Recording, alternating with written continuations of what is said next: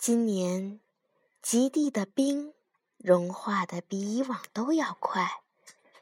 野狼被困在一块浮冰上，一沉一浮地往海中央飘去。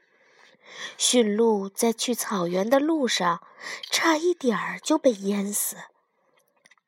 北极熊准备把白色的大衣换掉，因为现在地面不再雪白，很容易暴露行踪。在地球另一边的动物也忧心忡忡。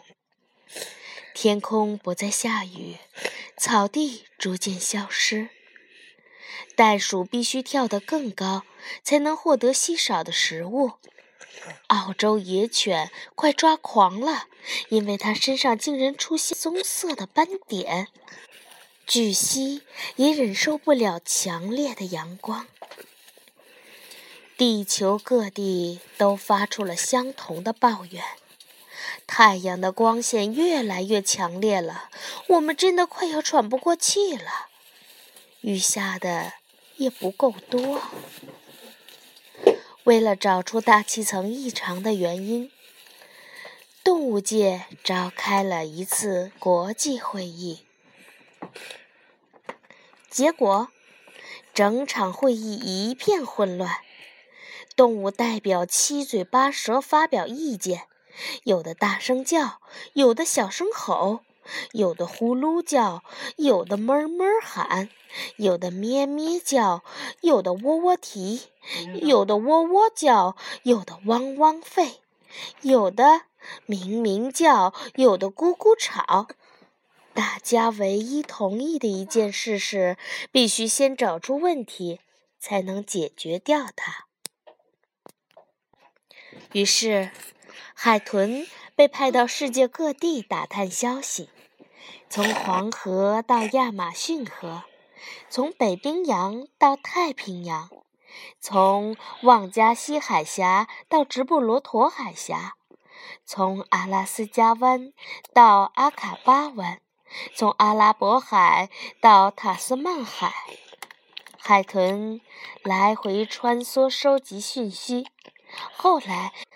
动物们一一分析，结果发现一个意想不到的事实：地球发烧了，这是真的，而且是放屁惹的祸。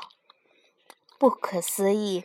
没想到，牛放的屁是导致全球变暖的原因之一。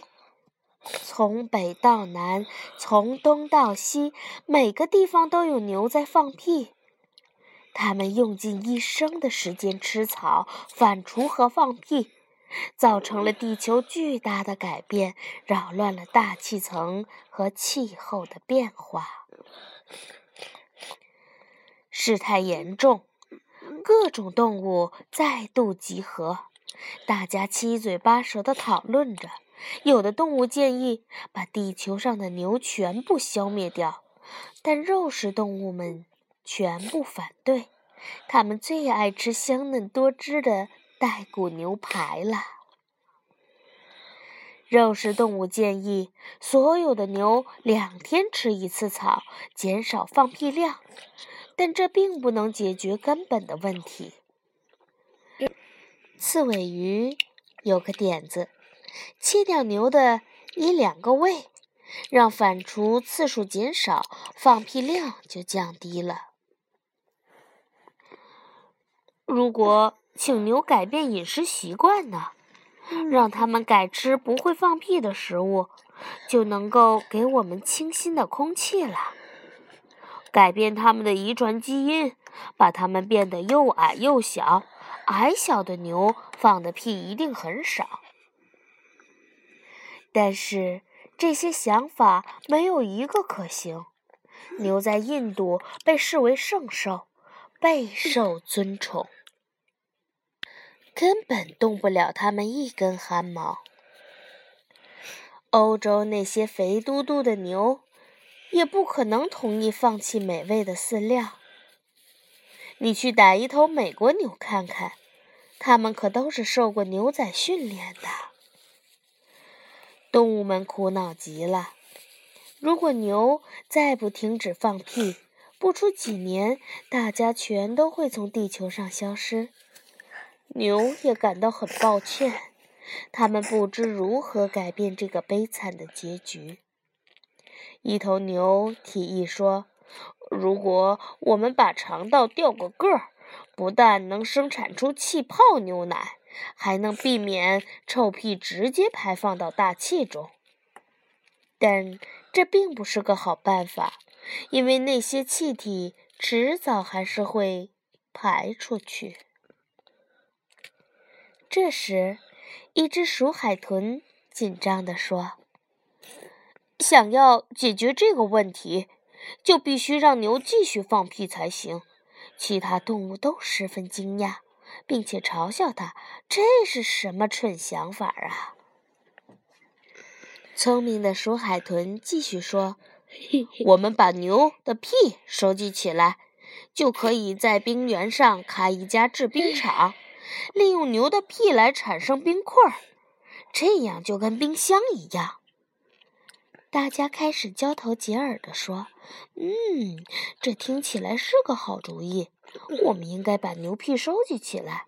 如果我们阻止不了牛放屁，不妨好好利用它。”接着。四周响起了如雷的掌声。鼠海豚是对的，这是唯一的办法。散会后，动物代表满怀希望，试着说服牛装上催化管儿，好利用牛屁来制冰。经过多年的努力，牛终于答应了。动物们开始兴建制冰厂。不过，就像所有的发明一样。要花很多年才能运转。最后，在启用典礼上，动物们兴奋地互相恭贺，问题终于解决了。不过，这实在是太花时间了。冰恐怕已经全部融化了，所以现在该是我们采取补救行动的时候了。我们一定能阻止地球被洪水淹没。